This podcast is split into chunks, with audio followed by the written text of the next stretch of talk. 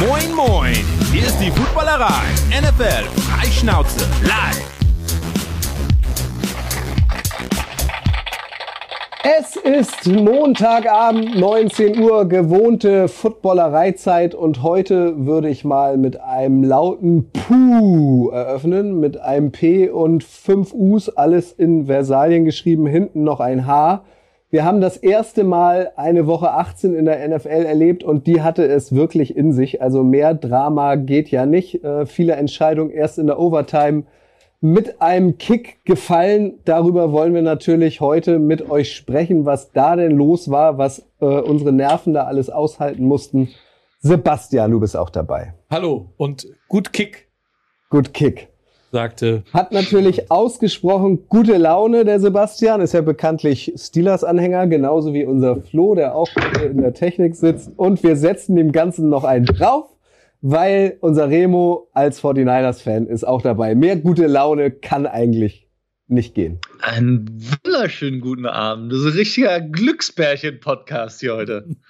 Also, wenn ihr die Footballerei mal glücklich sehen wollt, die Jagos haben ja auch mal gewonnen, äh, dann seid ihr hier genau richtig. Hallo YouTube, Hallo Twitch, Twitch ist auch mal wieder dabei. Ja. Hallo an alle Podcast-Hörer, die uns später hören. Wie immer gilt, wir machen das Ganze nicht nur für uns, sondern vor allem für euch und mit euch. Also beteiligt euch bitte fleißig in den Kommentaren, äh, auch wenn ihr es jetzt eher mit den Colts, mit den Ravens, mit den Chargers oder wem auch immer habt. Wir wollen, wie gesagt, ähm, auf die Playoff-Pictures gucken. Ähm, wir wollen gucken, was gestern Nacht vor allem in den Overtimes passiert ist. Wir gucken natürlich auch auf den Black Monday Ihr werdet es mitbekommen haben, äh, schon eine ganze Anzahl von Head Coaches und GMs mussten die Koffer packen.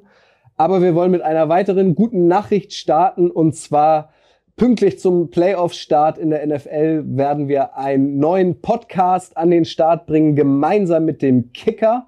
Der Podcast heißt Icing the Kicker. Ab Donnerstag, 13. Januar geht es los. Immer nachmittags wollen wir eine neue Folge veröffentlichen. Und in den jeweils rund 60-minütigen Folgen wollen wir auf die anstehenden Playoff-Duelle schauen, die Schlüsselfaktoren der jeweiligen Duelle herausarbeiten, mögliche Überraschungen identifizieren und den Ausgang der Partien ähm, diskutieren. Wie immer meinungsstark und frei Schnauze, das kennt ihr von uns. Wir freuen uns sehr, dass der Kicker genauso American Football liebt wie wir. Ähm, Ihr müsstet diesen Podcast, den ihr schon findet, beim Podcast-Dealer eures Vertrauens bitte unbedingt abonnieren, weil das ist eine zweite Podcast-Spur, wenn ihr der Football Footballerei folgt. Ähm, dann müsst ihr nochmal ähm, auf Abonnieren drücken. Findet ihr, wie gesagt, schon am Donnerstag geht's los. Wir freuen uns da sehr drauf. Detti ist dabei. Max ist dabei, Schuan ist dabei, jeweils ein Kollege vom Kicker ist dabei, ich bin auch dabei. Wir werden euch in den nächsten Tagen damit noch weiterhin penetrieren. Wir freuen uns da sehr drauf. Schön ausgedrückt. Magst du das Wort penetrieren? Total. Ja. In seinem Zusammenhang immer gut. Also schreibt euch die drei Worte Icing the Kicker hinter die Löffel. Aber erstmal müssen wir trinken. Ja, Und das tun wir wie immer am liebsten mit Köpi, König Pilzener. Ein Sham. Grüßerchen. An alle, wir können einen Haken hinter die Regular Season machen. Und wir starten heute auch direkt mit einer Krönung und zwar mit unserer allseits beliebten Rubrik König der Woche. Und aus Gründen sind das diesmal Könige der Woche. Wir haben uns für drei Kicker entschieden, nämlich Robbie Gold von den 49ers, Daniel Carlson von den Raiders und Chris Boswell von den Steelers, weil sie waren die entscheidenden Leute. Ähm, und deswegen haben wir diesmal ein ganzes äh, Trio an Königen da. Äh, bevor wir da die Heiligen Drei Könige vielleicht. die Heiligen Drei Könige ganz genau, äh, genau, bevor wir tiefer einsteigen in das, was passiert ist, vor allem in den Playoff entscheidenden Spielen, ganz allgemein an euch die Frage, Remo, Sebastian, ähm, ihr wart ja, wie angesprochen, durch die Steelers, durch die 49ers nochmal besonders emotional bei der Sache. So ein Drehbuch hätte sich wahrscheinlich nicht mal Stephen King ausdenken können. Also wie seid ihr durch diese Nacht geschlittert? Ja, also erstmal mit den Voraussetzungen, wie das gestartet ist, bist du erstmal ganz entspannt reingegangen, weil ich habe nicht damit gerechnet, dass alles so eintritt, wie es eintreten musste, um in die Playoffs einzuziehen. Ähm, aber dann haben deine Jaguars ja ihren Teil dazu beigetragen, haben die Colts mal wieder glorreich aus dem äh, Stadion in Jacksonville geschossen. Äh, das war jetzt, glaube ich, die siebte Niederlage in Folge bei den Jaguars. Eine davon war in London. Äh, ich kann nicht verstehen, wie die Colts es geschafft haben, in zwei Spielen. Eins mussten sie gewinnen. Sie kriegen es nicht hin. Ich möchte mich nicht beschweren, sage vielen Dank. Äh, das äh, weiß ich nicht. Dann gewinnst du selber dein eigenes Spiel in Overtime gegen Baltimore, wo du auch lange zurückgelegen hast. Und es war natürlich wieder nicht schön, also brauchen wir uns nicht drüber unterhalten, aber das ist vollkommen egal. Da fragt nächste Woche kein Hund mehr nach. Morgen wahrscheinlich schon nicht. Ja, mehr. ich denke, ne? Und ähm, dann denkst du, ja, gut, okay, unentschieden werden die schon nicht spielen heute Nacht. naja. Aber auch das hätte passieren können. Ja, und viel hat ja auch nicht gefehlt. Also, das war ja es war ein sehr anstrengendes Spiel. Den Rest habe ich dann auf der Autobahn verfolgt und habe es nur gehört und dachte, das kann die. Man muss dazu wissen, du stehst immer sehr früh auf und ja. bist schon sehr früh auf der Autobahn. Deswegen, ja, äh, genau. Nicht, dass die Leute jetzt denken, äh, du kamst aus der Kneipe und bist eine Doch, Autobahn gefahren oder so. Selbstverständlich. Ja, ne? Sperrstunde umgangen und sowas. Nee, nee, ich war schon auf dem Weg zur Arbeit und äh, ja, es war abgefahren. Und ach so, apropos abgefahren. Ähm, und du, Remo, frisch rasiert, hast dann den 49ers-Sieg gefeiert? Ja, äh, war, war eine Achterbahnfahrt. Ähm, muss mir dann auch von äh, teilweise natürlich berechtigt von Stolle auch anhören, dass das immer schlimm ist, mir auf Twitter zu folgen, wenn die 49ers spielen. Ist aber natürlich, Twitter ist ja auch so ein bisschen so ein Ventil. Und wenn Scheiße läuft, dann muss man halt pöbeln und wenn es gut läuft, dann habe ich sie halt wieder lieb. So ist es nun mal. Und ähm, nachdem sie 17-0 hinten lagen, äh, war bei mir schon fast gegessen. Ähm, und die Falcons dazu noch. Also ich bin davor, man muss sagen, äh, kurz vorher war, wurde ja auch bekannt, dass ähm, Trent Williams nicht mitspielt. Dann äh, Garoppolo mit seinem Daumen. Äh, ich hatte keine große Hoffnung. Also zumindest war meine größere Hoffnung waren fast die Falcons, die den Saints ja gerne mal in die Suppe spucken können. Aber auch das hatte sich relativ schnell erledigt. Und äh, von daher war zwischenzeitlich die Laune ging so und dann war ich leicht on edge. Also ich saß am Sofarand, wie so, ich weiß nicht, ob ihr dieses Meme kennt von diesem Fuchs, der aussieht, als hätte er zu viel Crack geraucht und an, am Bett, an der Bettkante sitzt. So ungefähr sah das gestern Abend aus. Schade, dass es davon kein Foto gibt. Das hätte ich, ja. wirklich, das hätte ich wirklich gern gesehen. Oder Bewegtbild oder so. Ja, es wäre gut gewesen.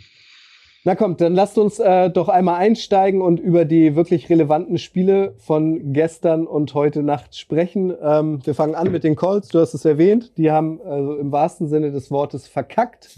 Sie hätten nur in Anführungszeichen bei den Jaguars gewinnen müssen.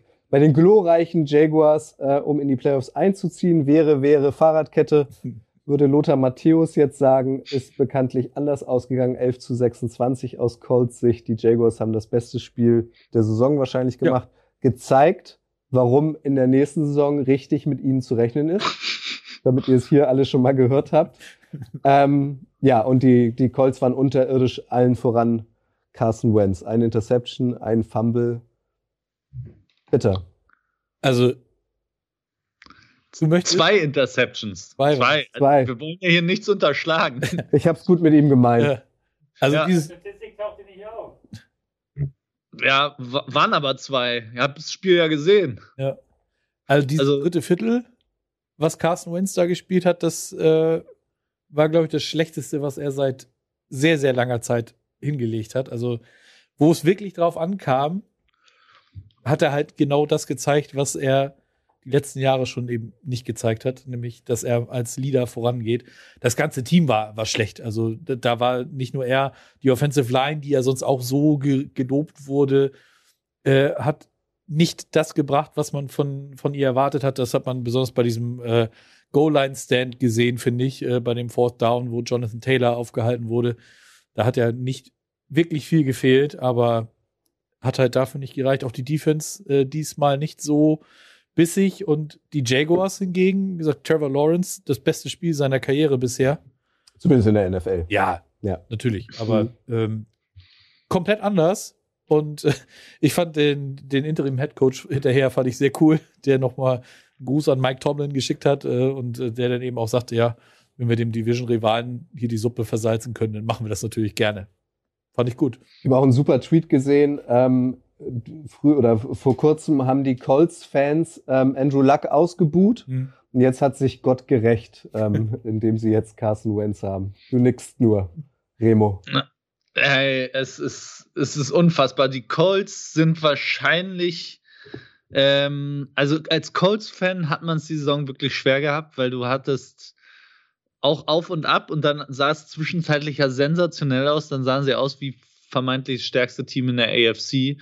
Und alle haben nur darüber diskutiert, schaffen sie noch die Titans von ihrem Thron zu stoßen in der AFC South und äh, niemand will die Colts spielen und dann, dann kommt Carson Wentz durch und schmeißt, schmeißt die Saison weg innerhalb von zwei Spielen. Es ist unglaublich und zum Glück ähm, und da musste ich schon im Spiel dran denken von den 49ers, als es in der Overtime äh, sie vor der Endzone standen und Garoppolo oder es war Third Down und ich dachte, bitte, bitte nicht werfen. Eigentlich hat er trotzdem einen Ball gekriegt zum Werfen und ich dachte, naja, hatten angebracht, sicheres Out, haben keinen Touchdown, scheiß drauf. Carson Wentz hätte in dieser Situation, und das beschreibt, glaube ich, auch das Spiel weggeworfen einfach. Da wäre es Pick Six aus der Endzone geworden. Oder ich weiß es nicht. Carson Wentz hat nicht nur Scheiße am Schuh, der macht auch einfach, der hat jede falsche Entscheidung getroffen, die man treffen kann am Schluss in diesem Spiel. Oder was heißt am Schluss, das ganze Spiel über. Und ähm, dass du als, als Playoff-Team oder vermeintliches Playoff-Team zum Division-Rivalen fährst, die das schlechteste Team der Liga sind, die wirklich nichts geschissen bekommen haben die ganze Saison und dich dann da so wegbuttern lässt, das ist unverzeihlich. Das ist ein, wirklich eine der schlimmsten Niederlagen, in, an die ich mich erinnern kann bei einem Team. Das ist eine Vollkatastrophe.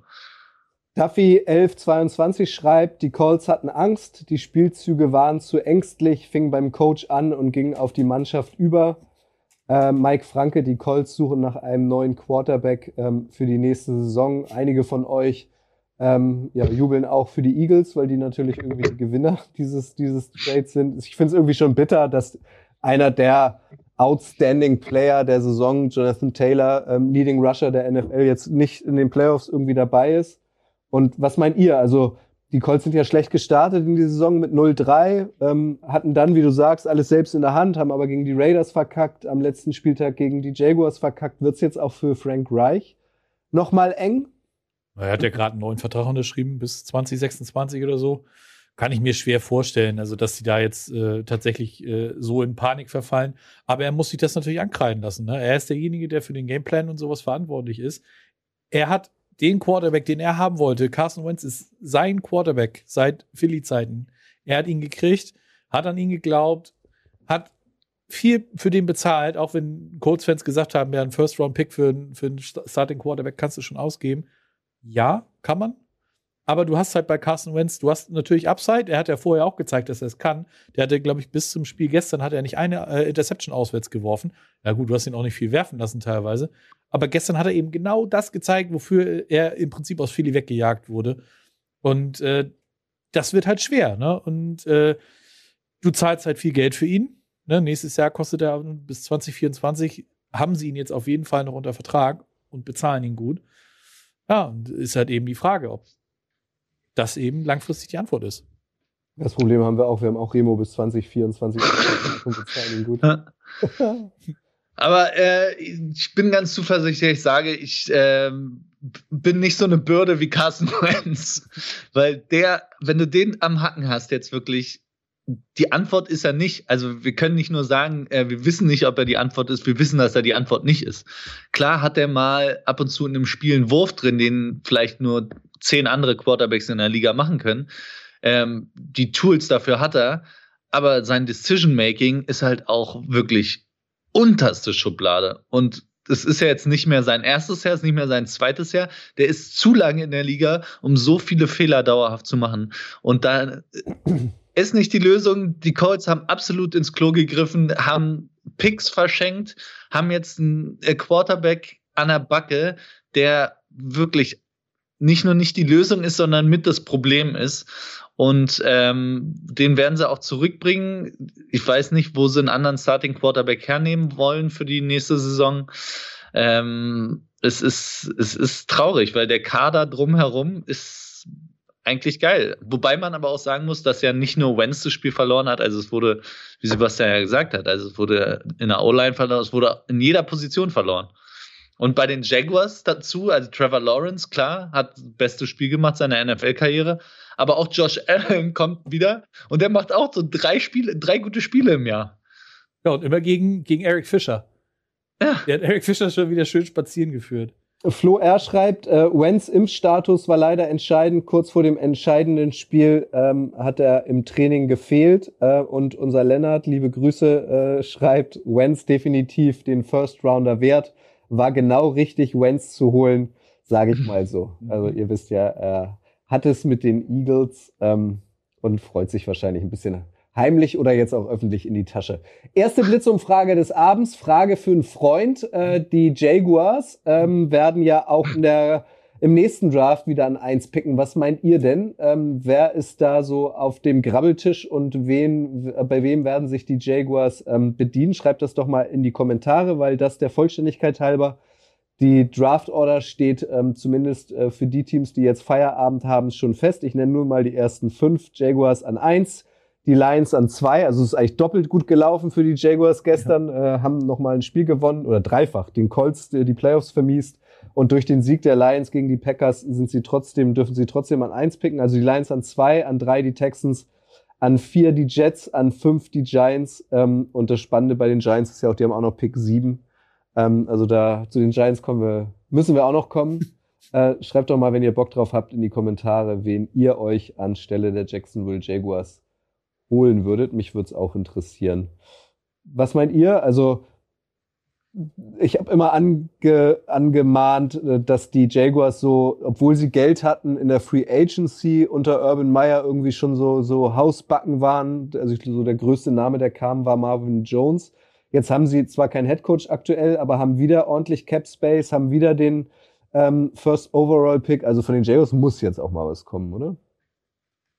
Ja, wenn du äh, auf Dauer irgendwann mal was erreichen möchtest, dann solltest du langsam damit mal anfangen. Ne? Es ist ja jetzt wieder, geht wieder los mit, mit einem neuen Headcoach.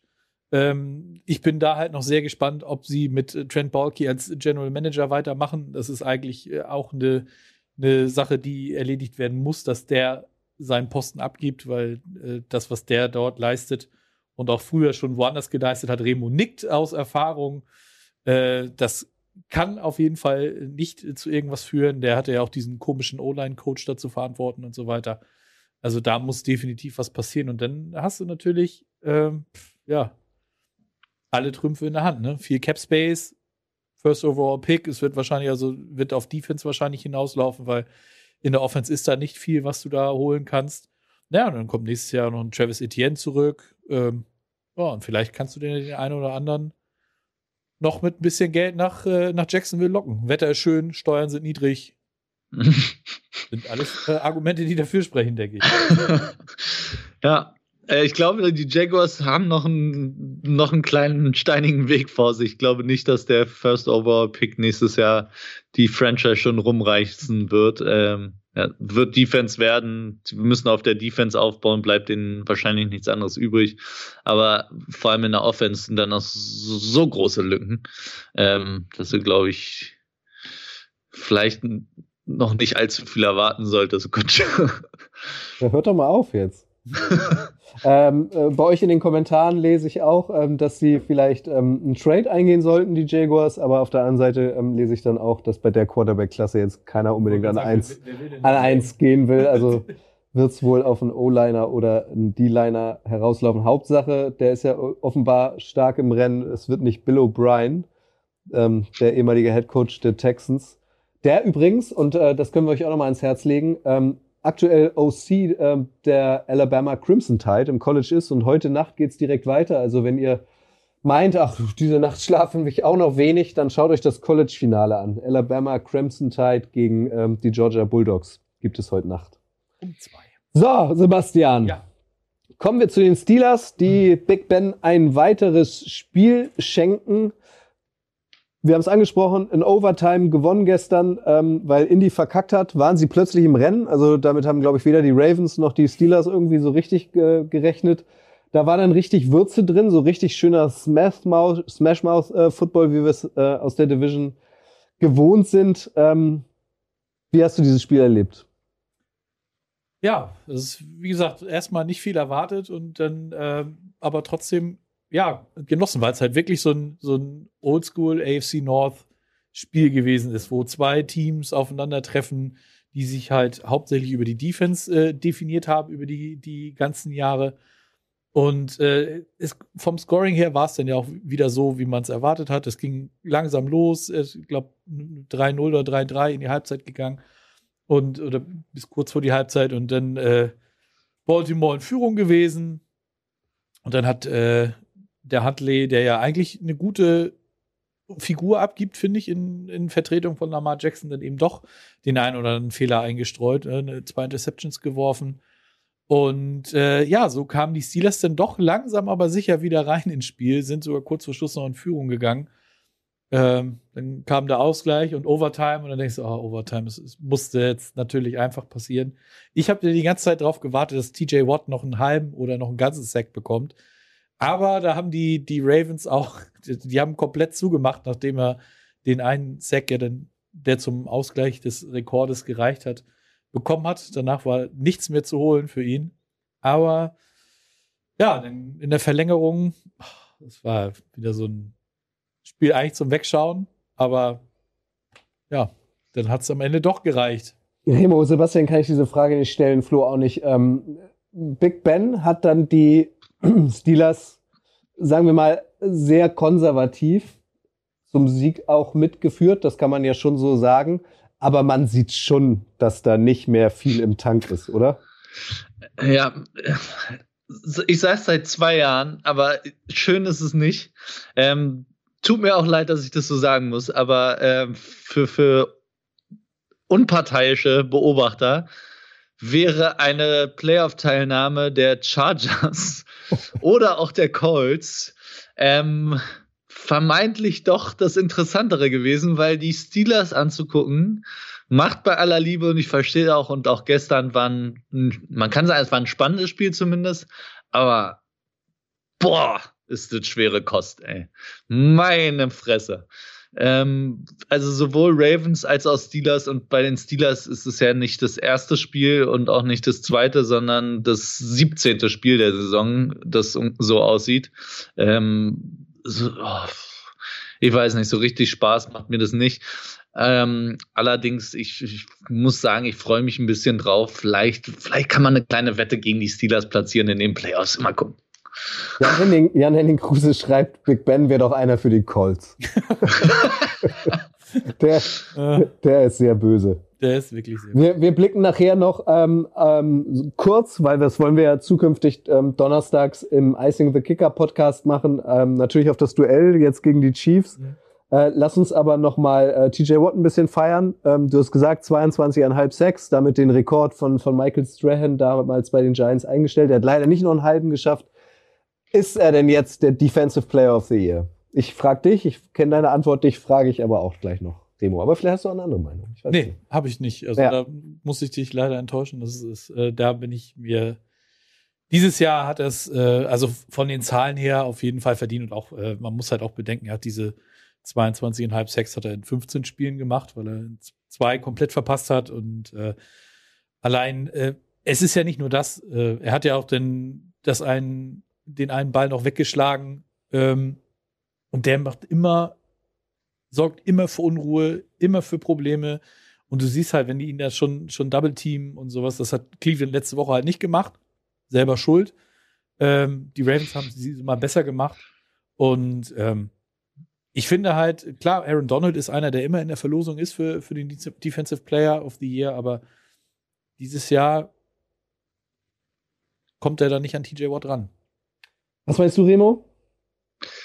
Ähm, ja, die Steelers Defense ist TJ Watt. Man hat ja auch gesehen, wenn er nicht dabei ist oder wenn er mal, ähm, ist ja nicht nur, dass er ein Spiel oder zwei Spiele verpasst hat, der war ja auch mal zwischendurch dann für ein paar Drives raus, wenn er sich irgendwo verletzt hat, Rippe angeknackst, was weiß ich.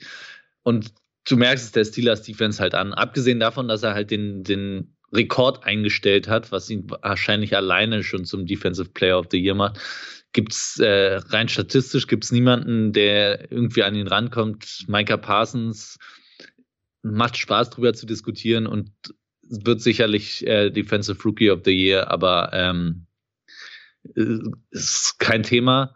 Und äh, Aaron Donald ist, glaube ich, der einzige, über den man dann noch sprechen müsste. Und äh, bin mir auch ziemlich sicher, auch wenn der Impact und äh, unbestreitbar ist von Aaron Donald. Ähm, der hat es jetzt wie oft in Folge gewonnen? Zweimal oder dreimal sogar? Ich weiß es nicht. Ähm, dass irgendwann, und so ist bei allen Awards, wird es auch langweilig.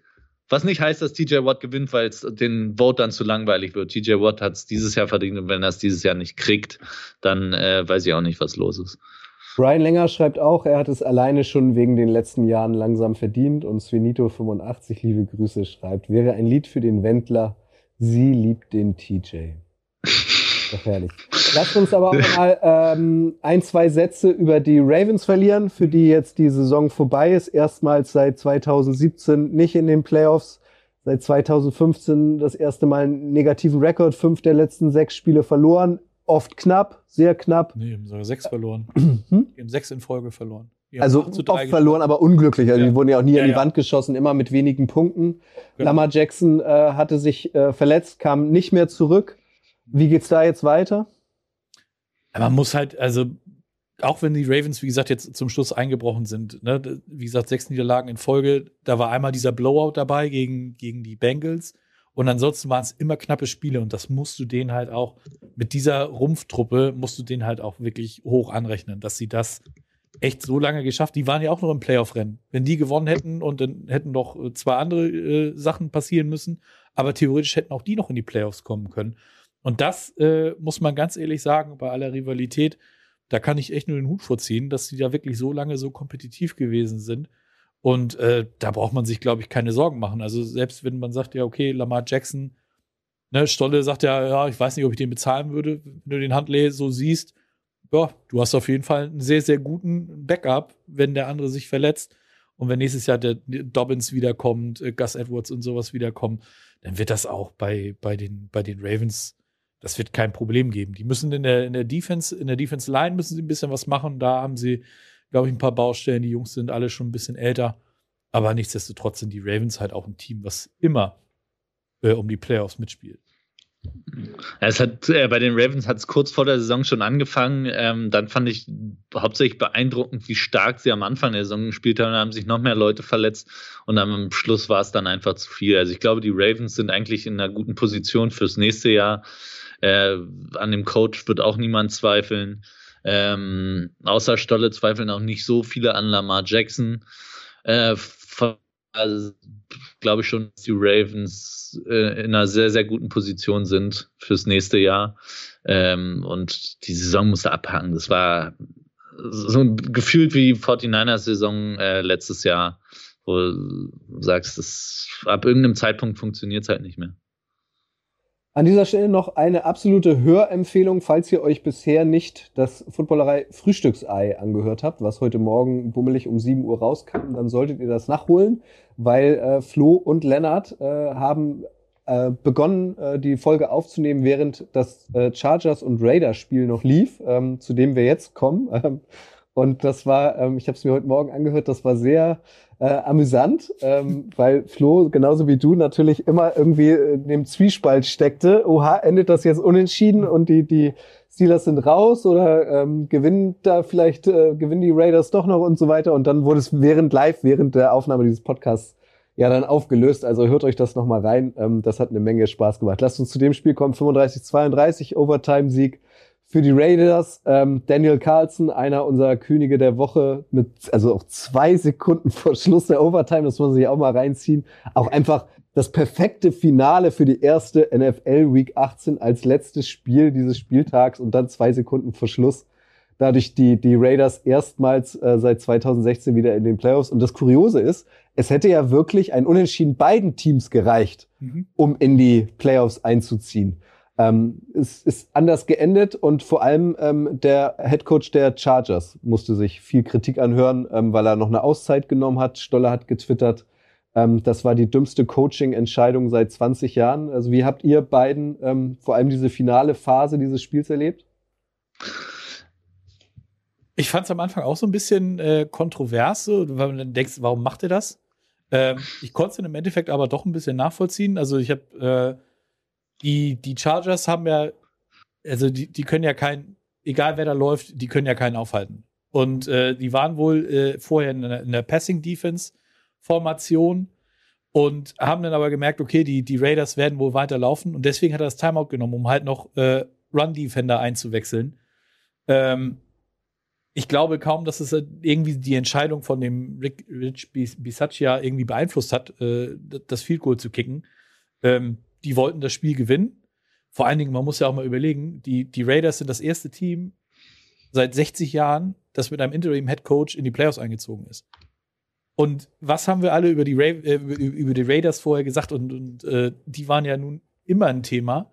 Und es sei, keiner hat das wirklich für möglich gehalten, dass die Raiders es tatsächlich noch schaffen, in die Playoffs einzuziehen. Und den Run, den die jetzt so die letzten Wochen hingelegt haben, auch ohne Darren Waller, ihren vermeintlich besten äh, Passempfänger, äh, Dan Rux, diese Geschichte und so weiter und so fort. Und sie haben es trotzdem geschafft, haben die Möglichkeit noch gehabt. Und dann hast du natürlich auch die Möglichkeit, man muss ja auch sagen, wenn du die Möglichkeit hast, einen Division-Rivalen rauszukicken aus den Playoffs, dann, dann machst du das. Und dann machst du nicht hier auf halbe Sonnenschein und Friede, Freude, Eierkuchen und wir spielen jetzt unentschieden. Das, das es in dieser Liga nicht. Äh, ich weiß nicht. Hast, habt ihr das Video gesehen, wo äh, der Longsnapper der Raiders ist äh, zu Austin Eckler gegangen nach dem Spiel und sieht so aus, als hätte, würde er ihm sagen, ey, wir, wir wollten abknien vor dem Timeout. Und Eckler guckt ihn nur an und sagt, äh, ist ein gutes Video, findet er auf Twitter. Ähm, ob das so ist, kann natürlich niemand sagen, äh, aber an sich also war ja lustig auch immer darüber zu spekulieren, die können beide mit einem Unentschieden in die Playoffs kommen. Und dann hast du ein Spiel, was ja von vornherein jetzt nicht nach einem Nicht-Angriffspakt aussah. Die Raiders waren in Führung, dann macht Herbert ein sensationelles äh, viertes Viertel. Unfassbar, was der gespielt hat.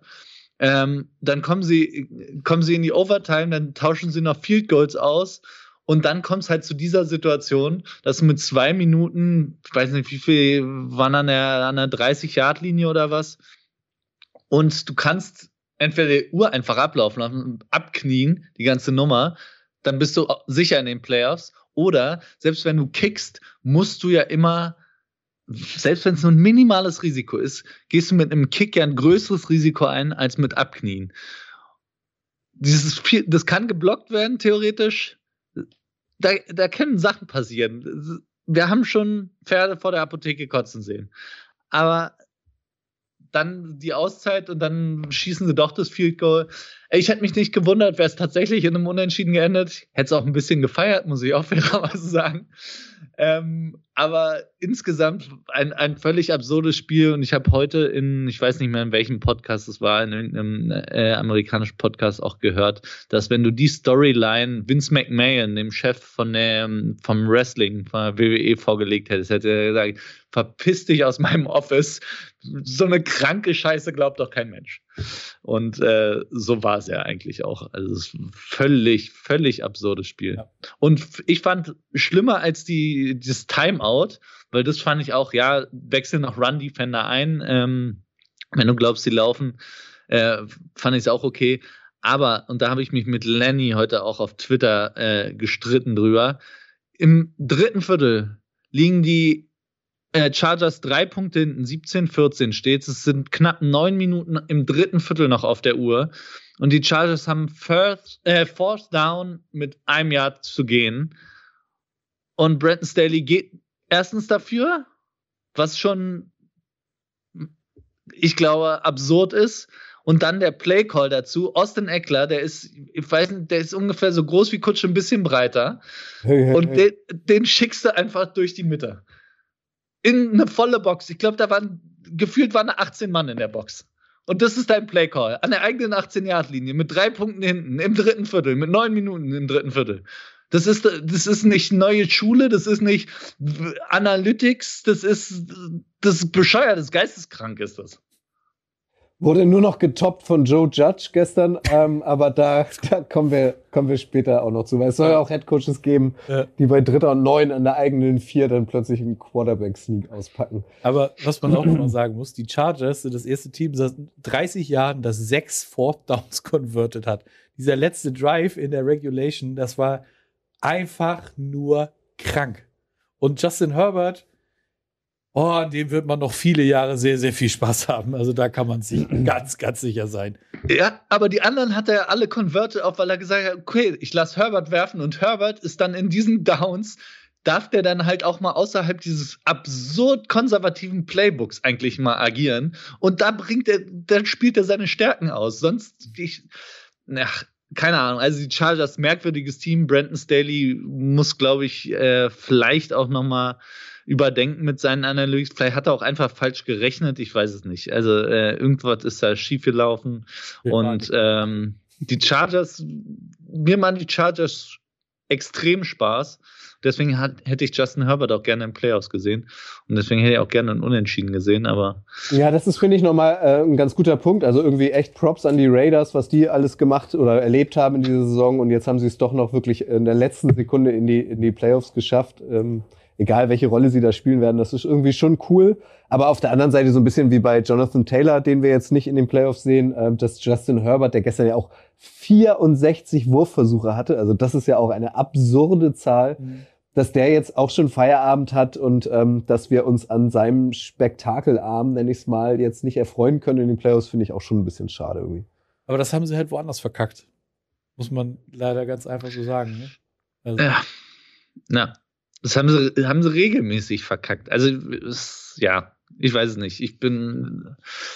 Ich finde es schade. Dieses Jahr finde ich es wirklich schade. Irgendwie fand ich es immer ganz lustig mit den Chargers und ihrem Fluch und dass sie sich wirklich immer selbst da äh, ins Knie und so weiter. Äh, es ist jetzt, jetzt finde ich es wirklich einfach ein bisschen traurig, weil Justin Herbert ich einfach ein Playoff-Spiel machen sehen wollte. Gut, Wollt ihr dazu noch irgendwas sagen? Weil sonst, ähm, ich kann mir vorstellen, dass sich viele von euch schon gefreut haben, als sie das Thumbnail gesehen haben. Oh, Remo ist wieder dabei, da gibt es bestimmt wieder was Schönes zu hören. Und heute, Remo, habe ich erfahren, hast du uns sogar ein Gewinnspiel mitgebracht. Ist das richtig? Ja, ähm, erstmal äh, natürlich äh, frohes Neues, auch von, von unserem Partner Manscaped.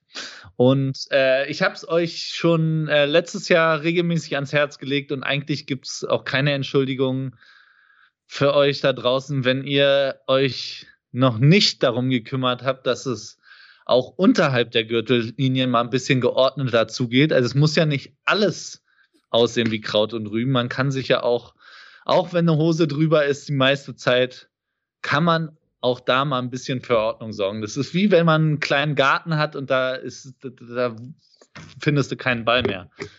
Muss ja nicht sein. Klar kannst du es machen, aber schön ist anders.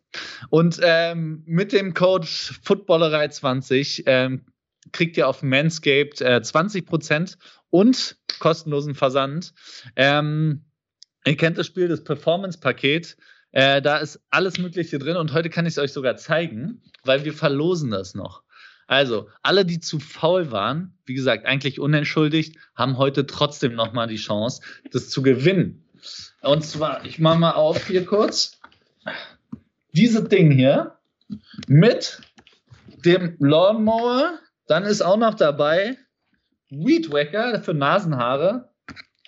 Ähm, und neu kannte ich bis dato noch nicht. Ein Deo für den Sack. und äh, dieses grandiose Paket könnt ihr gewinnen. Und zwar müsst ihr im Real Life, also auch für alle, die im Podcast hören müssen, dann bitte zu YouTube einmal gehen, auf dieses Video gehen und in die Kommentare schreiben. Wie gesagt, Real Life nicht jetzt, könnt ihr jetzt auch schon machen, wenn ihr Bock habt, aber dann nehmt ihr nicht am Gewinnspiel teil.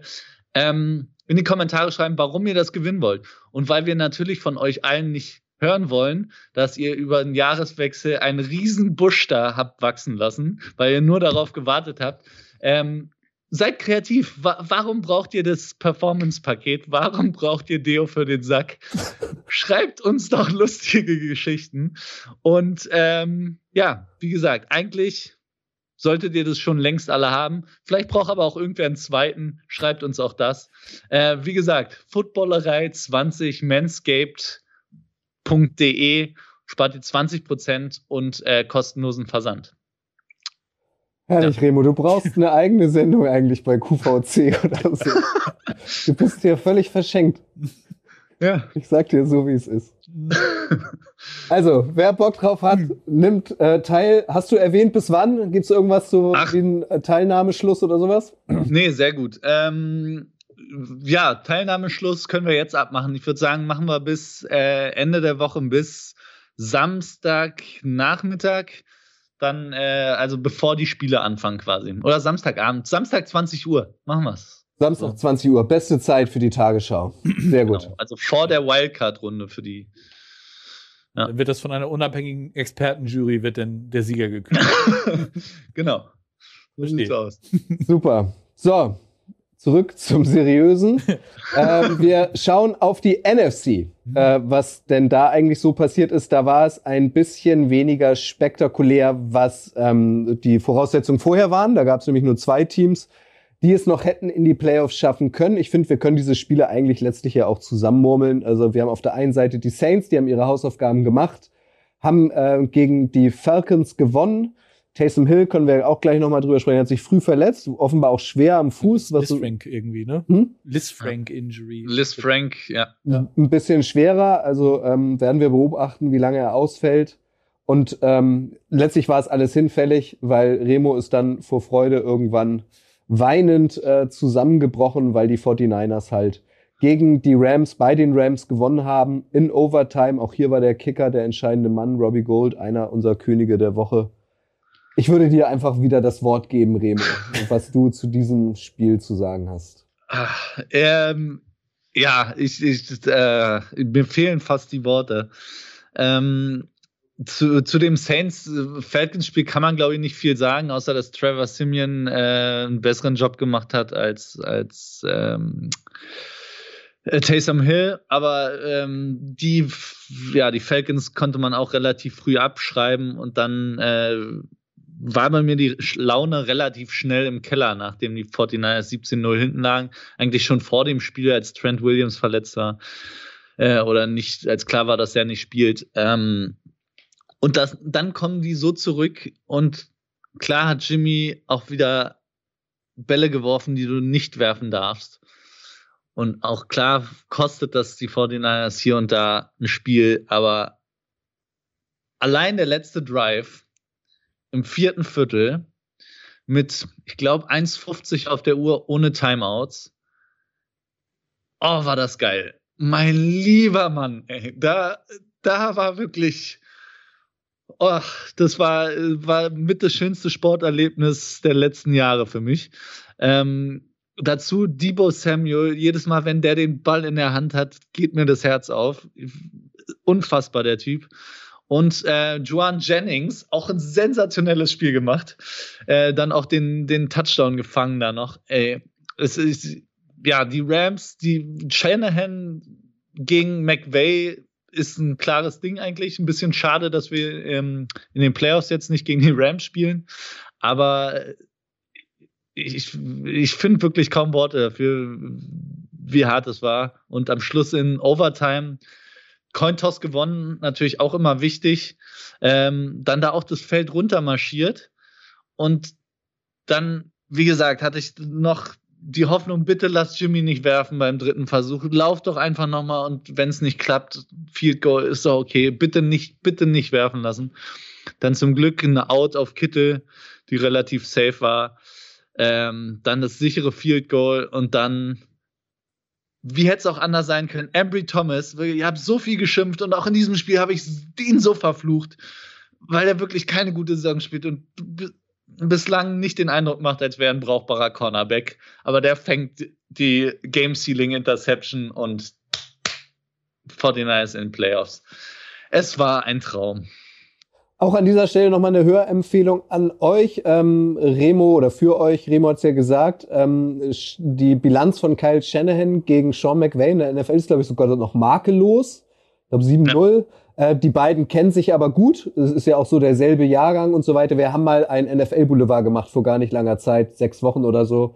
Ähm, da geht's um die Familie Shanahan, weil ja auch der Papa von Kyle Shanahan ähm, sich ähm, erhebliche Lorbeeren in der NFL verdient habt. Also falls ihr die Folge noch nicht kennt, könnt ihr da gerne mal reinhören. Sebastian, ähm, bislang war es immer so, wenn die Rams mit Sean McVay zur Halbzeit geführt haben, haben sie auch gewonnen. 45-0 waren sie. Ja. Und diese Serie ist jetzt auch zu Ende. Ja. Was ist denn da los bei den Rams? Also man hatte ja das Gefühl, die gehen all in und der Super Bowl geht eigentlich nur, kann nur über die Rams gehen, ähm, mit Beckham und Von Miller und wie sie alle heißen. Und jetzt lassen sie sich auch von den 49ers dupieren. Also ich habe so das Gefühl, die sind überhaupt nicht Playoff-ready. Wie siehst du das? Also ich finde es halt bezeichnend, dass du nach einer 17-0-Führung das Ding tatsächlich noch hergibst. Das äh, hätte ich so auch nicht erwartet. Und man muss ja auch sagen, Von Miller, der funktioniert sehr gut. Also der gefällt mir auf jeden Fall in, in, in LA. Aber das Problem, was ich da sehe, ist irgendwie Matthew Stafford. Matthew Stafford ist irgendwie der liefert gute Zahlen ab und so weiter und so fort. Ne? Der hat den, den Passing Yardage Record von, von Kurt Warner äh, gebrochen. Das gebe ich ihm alles. Aber so gerade in den letzten Wochen habe ich irgendwie das Gefühl, dass bei Stafford der Wurm drin ist. Und dass es alles nicht mehr so ganz hinhaut. Ich meine, die sind jetzt immer noch, die sind als Division-Sieger in die Playoffs eingezogen, haben somit jetzt ein Heimspiel sicher gegen die Cardinals. Wird auch kein Geschenk. Ähm, aber nichtsdestotrotz, ja, das ist irgendwie, weiß ich nicht, ist, ist merkwürdig. Ich verstehe nicht, wie das kommt. Weil eigentlich Sean McVay, den, den, den feiern wir ja nun alle äh, für das, was er bisher erreicht, erreicht hat in der NFL, auch vollkommen zurecht, finde ich. Aber so, das kriegt er irgendwie nicht raus. Äh, und kriegt es nicht in den Griff. Vielleicht kann man die Lions tatsächlich nicht für, für alles äh, verantwortlich machen, was sch mal schlecht lief bei Stafford. Äh, ein bisschen scheint er da auch dazu zu tun, weil diese Würfe hat er halt auch überhaupt nicht abgestellt bei den Rams. Also am Anfang der Saison sah das ja noch ganz gut aus, aber ähm, je länger die Saison geht, desto mehr hat er Würfe drin, die er nicht machen darf, gefühlt. Ähm, auch der Ball, der am Schluss zur Interception, der war völlig unterworfen. Mhm. Ähm, es ist, ja, Stafford ist zu fehleranfällig für die Rams aktuell, wobei ich glaube auch, dass die, die 49ers mit ihrer Art zu spielen und da muss man auch äh, Shanahan, glaube ich, Credit geben. Bei 17-0 hinten äh, gibt es nicht viele Coaches, die sagen, wir, wir laufen trotzdem weiter. Ähm, und einfach dafür sind die, sind die Rams nicht gemacht. Ähm, und das zu verteidigen und ähm, hat funktioniert. Stafford hat dann die entscheidenden Fehler gemacht. Und am Schluss die, die Rams, naja, weiß ich nicht, es, sieht aktuell nicht besonders gut aus, aber auch die Cardinals sehen ja jetzt nicht aus, als. Also es ist ein, ist ein komisches Matchup zwischen zwei NFC West Teams, die irgendwie zu früh gepiekt sind in der Saison gefühlt. Ähm, wird, glaube ich, trotzdem ein spannendes Spiel. Und ähm, ich habe noch gesehen, Onkel Ole fragt noch, was, äh, was Stafford gesehen hat, als er so geschimpft hat wie ein Rohrspatz bei den Schiris bei seiner Interception. Äh, da wurde ihm danach an den Helm gehauen. Der Ball war schon weg und hat einen, gegen Dez bekommen, deswegen hat er sich aufgeregt. Wollte Roughing the Passer haben, glaube ich. Ähm, ja, äh, insgesamt glaube ich, die, die NFC West hatte man äh, noch stärker äh, erwartet, als sie, glaube ich, am Schluss war. Zwar sind jetzt drei Teams in den Playoffs, aber alle drei Teams haben irgendwie doch sehr, sehr große Fragezeichen jetzt in den Playoffs. Not Dear, Not Dear Sales schreibt auf YouTube, wenn bei Twitch es was Gutes gibt, hm. ne, dann grätsch du auch rein, bitte. Hm. Mein Gott, es kommt nicht drauf an, wie du startest, sondern wie du ins Ziel kommst. Alte Motorsport-Weisheit. Deswegen lass uns das doch einmal zum, in, äh, zum Anlass nehmen und ähm, auf die Wildcard Round blicken oder euch nochmal ein kurzes Update zu geben, wie denn jetzt die Playoffs aussehen. Das wollen wir, wie gesagt, nur kurz und knapp machen, weil ab jetzt, falls jemand später eingeschaltet oder zugehört hat, Ab Donnerstag äh, machen wir das immer gemeinsam mit den Kollegen vom Kicker im neuen Podcast Icing the Kicker, den ihr auch schon auf allen Podcast-Plattformen findet und ihn schon abonnieren könnt, damit ihr keine Folge verpasst. Also, die Titans, gestern knapper Sieg äh, gegen die Texans, ähm, sind der Top-Seed der AFC und die Packers knappe Niederlage, überraschenderweise gegen die Lions, aber wieder einem Touchdown von, von Amon Ra St. Brown sind der Top-Seed der NFC, die haben am kommenden Wochenende frei. Und jetzt äh, würde ich einmal gern mit euch beiden, aber auch mit euch da draußen spielen. Ähm, lasst uns einmal bege alle Begegnungen, äh, die jetzt kommen, einmal anschauen und dann schreibt ihr bitte in die Kommentare, wer eurer Meinung nach dieses Spiel gewinnt, wer eine Runde weiterkommt. Und dasselbe gilt auch für euch, vielleicht so in zwei, drei Sätzen, ähm, was ihr euch von diesem Spiel erwartet und wen ihr am Ende ähm, vorne seht. Samstag geht's los, 22.30 unserer Zeit. Ähm, Raiders at Bengals. Die Bengals gestern ähm, bei den Browns verloren, haben aber auch viele Starter geschont. Jamar Chase, das kann man auch nochmal sagen, war auch oft Thema hier ähm, in der Regular Season, hat den, den ähm, Receiving-Rekord bei den Bengals gebrochen. Ähm, und die, die ähm, Cleveland wollen, so heißt es, ähm, die Browns wollen tatsächlich mit Mayfield weitermachen. Da habe ich irgendwas gelesen, dass sie sogar schon Anfang des Jahres seine Fifth-Year-Option gezogen mussten haben. Sie ja, du musst ja zum gewissen Zeitpunkt, du musstest jetzt, für, wenn du die für nächstes Jahr ziehen willst, musst du, oder dann musst du die im Frühjahr spätestens ziehen. Also mussten sie, der ist nächstes Jahr äh, für 18,8 Millionen fully guaranteed äh, Herrlich. weiterhin der, der Starting Quarterback der, der Cleveland Browns. Ja, also den werden wir da auch wieder sehen. Ihr macht das hier schon fleißig in den Kommentaren, sehe ich. Also Remo, fangen wir bei dir an. Raiders at Bengals, Samstag 22.30 A, was erwartest du für ein Spiel? B, in aller Kürze, ähm, wen ähm, siehst du davon? Äh, ich erwarte einen Shootout mit äh, einiges, einigen Fehlern. Ähm, ich glaube aber am Schluss hat äh, Joe Burrow die, die Krone auf bei dem Spiel. Äh, Rich Pistachio in allen Ehren. Und ich glaube, der hat sich auch verdient, äh, Head Coach zu sein bei den Raiders nächstes Jahr.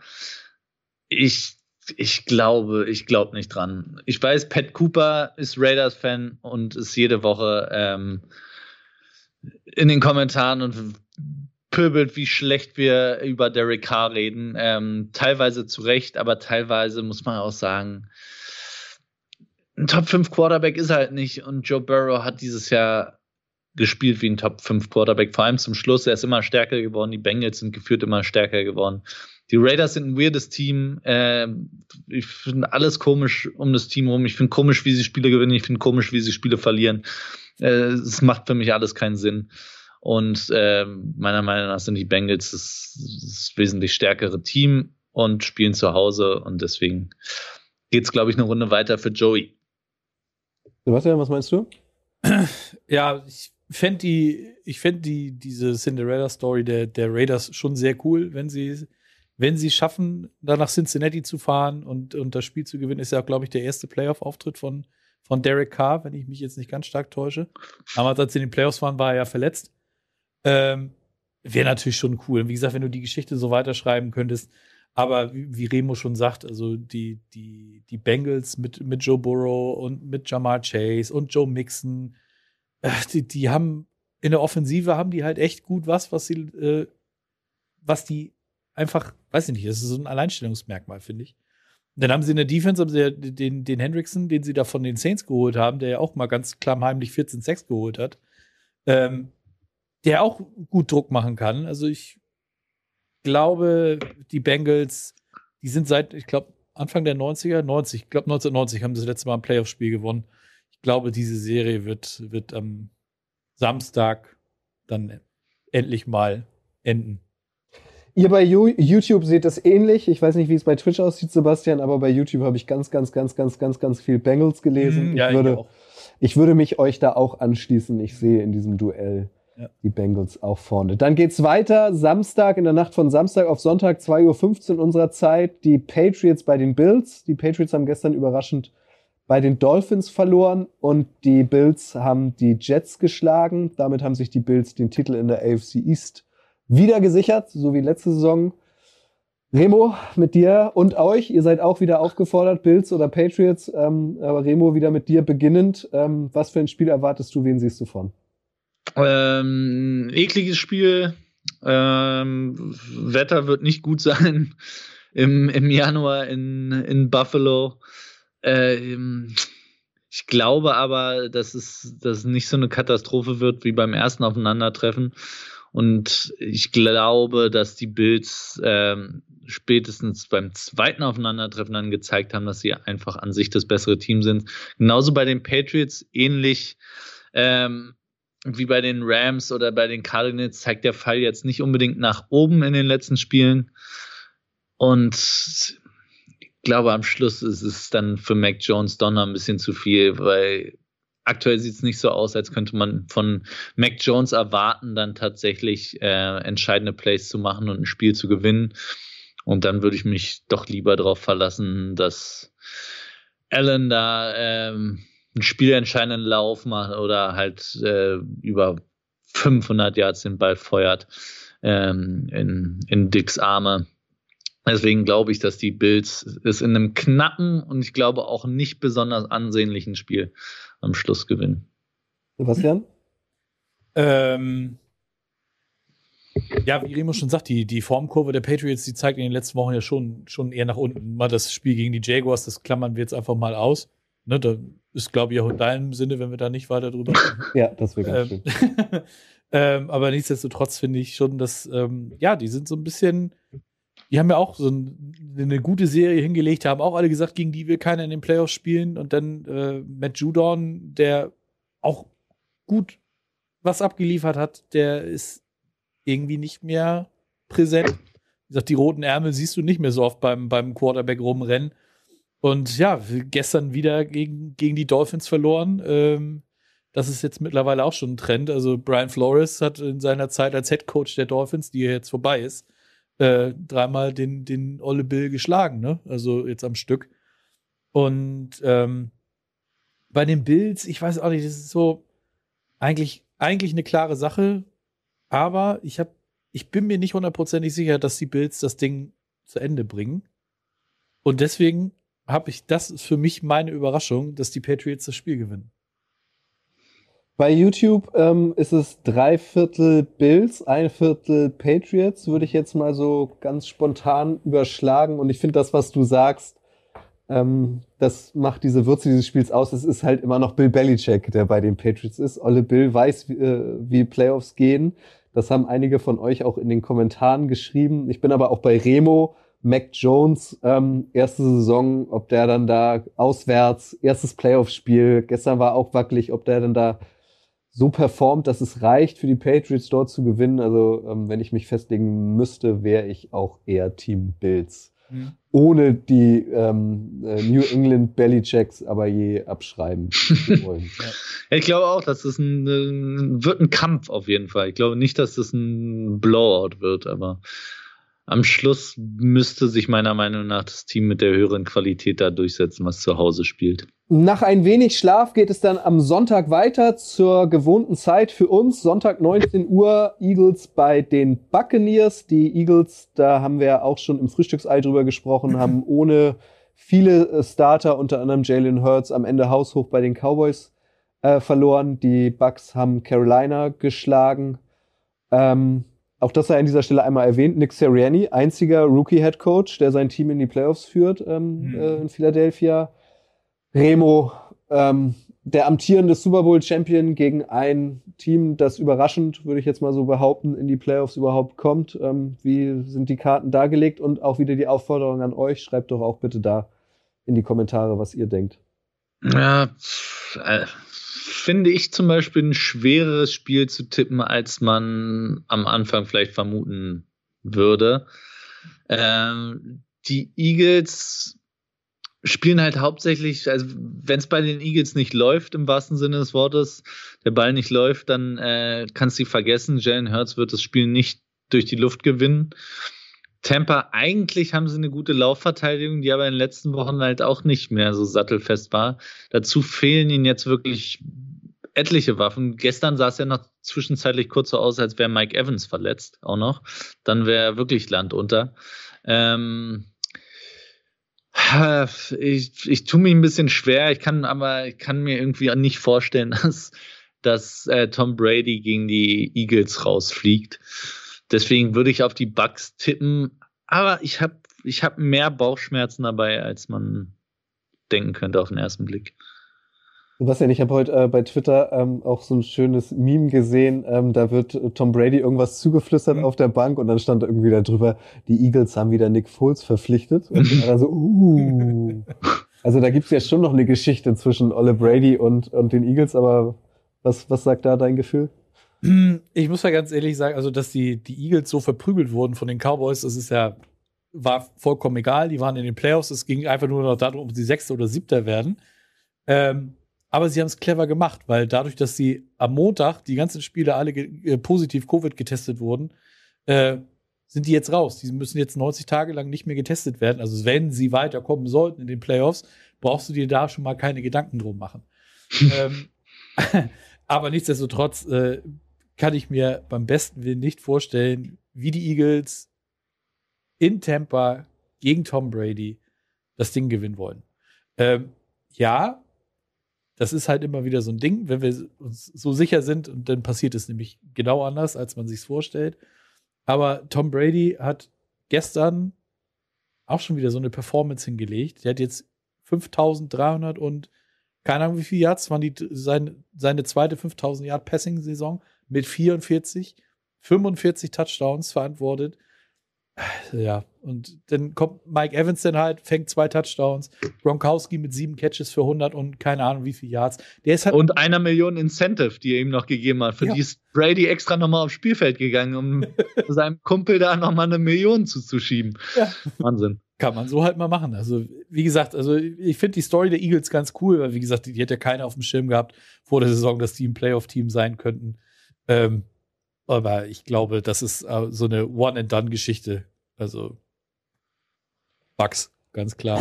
Seid ihr auch der Meinung, ähm, zumindest wie ich das hier überblicken kann, äh, logischerweise sehr viel Bugs, wo, wobei, außer Lennart, äh, Jonathan Horst schreibt, ähm, Wildcard letztes Jahr gegen die Washingtons ähm, war auch das Playoff-Spiel, in dem die Bugs überraschend verwundbar waren. Ein ähnliches Szenario sehe ich jetzt auch. Ähm, wer weiß, aber das wäre wirklich schon ähm, also mehr als eine Überraschung, ähm, hm. wenn, wenn die Eagles tatsächlich bei den Buccaneers gewinnen. Hätte aber natürlich was. Hätte was, ja? keine Frage. ähm, wir haben alle nichts dagegen oder anders. Viele haben nichts dagegen, wenn es dann auch wechselnde Super Bowl-Sieger gibt. Ja. Wobei dann natürlich auch wieder die Frage wäre, ähm, und da, das, da sehe ich uns schon irgendwie in den Tagen vorm Super Bowl. Ja, aber wenn die Buccaneers jetzt tatsächlich den Super Bowl gewinnen, hört Ole Brady dann vielleicht auf, Nein. so auf dem Zenit oder will er dann noch das Triple holen mit den Buccaneers? Äh, mal sehen, wir werden's, wir werden's verfolgen. Ähm, dieses Spiel wird gefolgt, Sonntag 22.30 unserer Zeit von den 49ers bei den Cowboys. Über die Cowboys haben wir eben schon gesprochen, haben die Eagles äh, geschlagen. 49ers haben wir auch ausführlich drüber gesprochen, Remo. Wen siehst du denn da, vielleicht wenn du einmal kurz deine Fanbrille absetzen könntest, ähm, vorn? Selbe Frage wie immer auch an euch. Ah, ja, kann ich natürlich nicht ganz. Ähm, vielleicht, ihr könnt mir ja mal sagen, ob das äh, völlig absurd ist oder nicht. Äh, klar haben die Cowboys ähm, Firepower, aber ich weiß nicht, ob dieses letzte Spiel gegen die Eagles wirklich heißt, dass die Offense äh, wieder so klickt wie am Anfang der Saison. Ich weiß es nicht. Wenn, dann wird es ganz, ganz schwer. Am Schluss sage ich aber, dass Shanahan einfach ein wesentlich besserer Coach ist als Mike McCarthy und deswegen gewinnen die 49ers. Weil ähm, Mike McCarthy hat auch bei Dallas und auch in den letzten Wochen schon wieder so merkwürdige Entscheidungen getroffen es kostet die, die oder kostet äh, die Cowboys das Spiel, sage ich.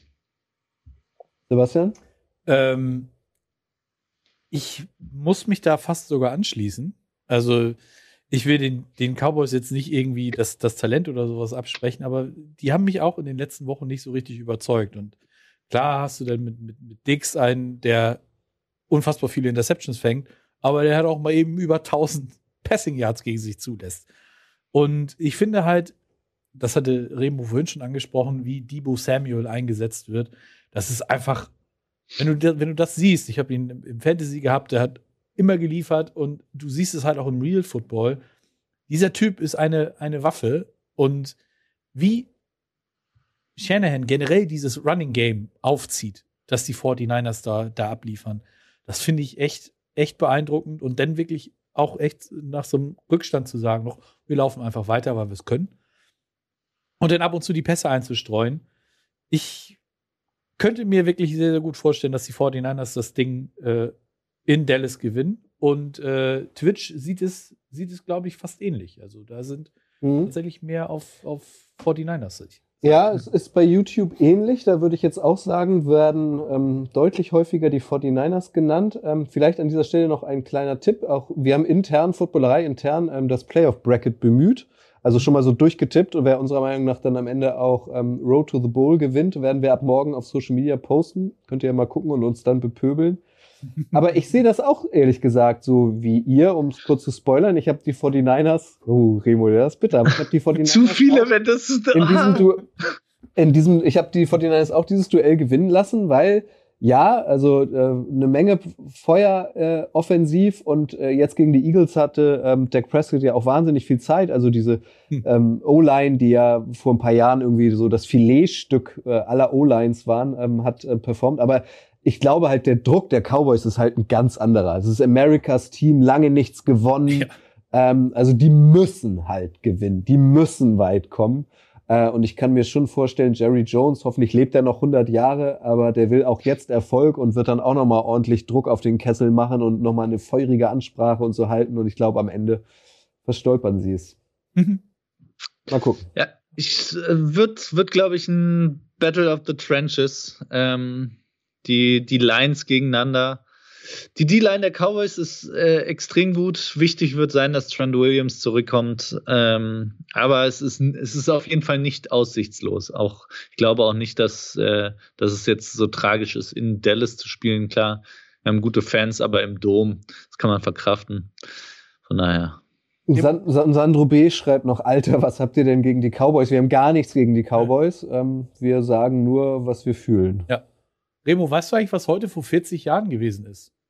War heute vor 40 Jahren? Nee, das kann nicht. Doch. Doch? The Catch. Ja, genau. Wo wir gerade bei dem Spiel waren. Heute vor ja. 40 Jahren The Catch. 40, 40 Jahre her, da war ich ja. ja. Ja. Da musstest du auf jeden, da musstest du auf, da musstest du auf jeden Fall noch nichts wegrasieren. So viel steht fest. Ja. Das stimmt. Ja. Ähm, ja, ja aber du, du hast den Vorteil, Remo, äh, zu einer noch relativ humanen Zeit kannst du dir dieses Spiel angucken. Für Flo und Sebastian sieht es ein bisschen mhm. anders aus, weil Sonntag 2.15 Uhr die Steelers bei den Chiefs. Chiefs ähm, ja auch schon Samstag gespielt, gegen Denver gewonnen. Ähm, wieder an euch auch natürlich die Frage und an dich, Remo. Ist das das vermeintlich am leichtesten vorhersehbare Duell? Ja. mich, äh, ich, ich weiß nicht. Also Annie hatte vorhin geschrieben, er sieht selbst mit der mit der Eagles Brille nicht, wie die äh, wie die Eagles das Spiel bei den Bucks gewinnen sollten. Ähm, ich habe zwar keine Patriots Brille, die finde ich auch nicht mehr, aber die ich kann mir beim besten Willen nicht vorstellen, dass dass die selbst wenn die Defense sensationell spielen sollte, ich, ich weiß nicht, wo die, wo die Steelers wirklich die, die 20, 25 Punkte hernehmen sollen, die sie sicherlich brauchen, um die Chiefs zu schaffen. Weil selbst wenn sie die Chiefs Offense gut kontrollieren, wenn TJ Watt ein absolutes Mörderspiel macht, musst du ja trotzdem mal mindestens 20, 25 Punkte machen. Und wo sie die hernehmen wollen, muss mir irgendwer mal erklären. Ich kann es nicht. das nehme ich direkt vorweg. Also das ist, äh, es ist schön, dass man nochmal in die Playoffs eingezogen ist. Ähm, ist ja auch das 250. Spiel dann tatsächlich für, für Big Ben. Ja. Das ist ja auch eine schöne runde Sache eigentlich. Ja, ganz genau. Und wie gesagt, ich finde halt auch schön, dass er seine Karriere wirklich ohne eine Losing Season beenden kann. Ähm, er hat jetzt, äh, ich glaube, Tom Brady eingeholt mit den meisten Comeback Drives äh, in, in, in seiner Karriere. Da ist nur noch Peyton Manning davor. Davon hat er sieben dieses Jahr gemacht. Also das sagt halt auch sehr, sehr viel über die, den Verlauf der Spiele äh, in dieser Saison aus. Ähm, wie gesagt, ich kann so viel ich da rein interpretieren möchte und, und mir das wünschen würde, dass es eventuell noch weitergeht, so wie mit Jerome Bettis damals, wo du auch als, als äh, letzter Seed in die Playoffs eingezogen bist, dreimal auswärts spielen musstest und dann den, den, den Super Bowl gewonnen hast. Äh, das wird, wird einfach nicht passieren, weil, wie Remo schon sagt, du musst mindestens 25 Punkte machen äh, gegen die Chiefs und die dann auch noch irgendwie contain. Und das sehe ich halt einfach nicht, dass, das, dass da so viel zusammenkommt. Und dann, wie gesagt, war eine schöne, schöne Erfahrung nochmal in den Playoffs und dann ist auch gut, wenn die Chiefs weitergehen. Ja, also ich sehe hier Kom Kommentare wie nichts ist vorhersehbar in den Playoffs und ey, das sind die NFL-Playoffs, da ist alles möglich. Ähm, hab aber auch viel Chiefs gesehen, also ich kann mich da euch nur anschließen. Also so auf dem Papier wirkt es so als eigentlich das klarste Duell. Ja. Last but not least, ähm, Montag 2.15 Uhr, also in der Nacht von Montag auf Dienstag, das letzte Wildcard-Duell dann ähm, die Cardinals, die gegen die Seahawks verloren haben, bei denen es irgendwie eh hakt, habe ich das Gefühl. Also bei den Cardinals läuft nicht rund, müssen bei den schon angesprochenen Rams ran. Remo. Ja, bei beiden läuft es nicht so richtig rund. Ähm, bei den Rams ran, auch gegen die 49ers, jetzt war der Heimvorteil nicht so krass, also war relativ rot in, in LA. Ähm, aber lustig auch, dass die Cardinals, die hätten ja die Division wirklich gewinnen können, hätten sie gegen die Seahawks gewonnen. Das haben sie auch nicht geschissen gekriegt. Äh, auch da zeigt es wirklich äh, der Pfeil nach unten und auch da ist es für mich dann am Schluss, äh, mache ich es von den Coaches abhängig, weil aktuell beide Teams fehleranfällig sind. Ähm, und da ist Sean McVay für mich einfach wesentlich besser als Cliff Kingsbury. Und deswegen gehe ich davon aus, dass die Rams sich da durchwuseln. Ich habe ähm, letzte Woche, glaube ich, oder so, so eine Statistik gesehen. Da ging es auch um Cliff Kingsbury und wie er so in seiner Karriere in die Saisons gestartet ist. Das ging schon am College los, dass er stark angefangen hat, die Saison, und dann irgendwann stark nachgelassen hat. Und das zeichnet sich jetzt ja auch wieder ab.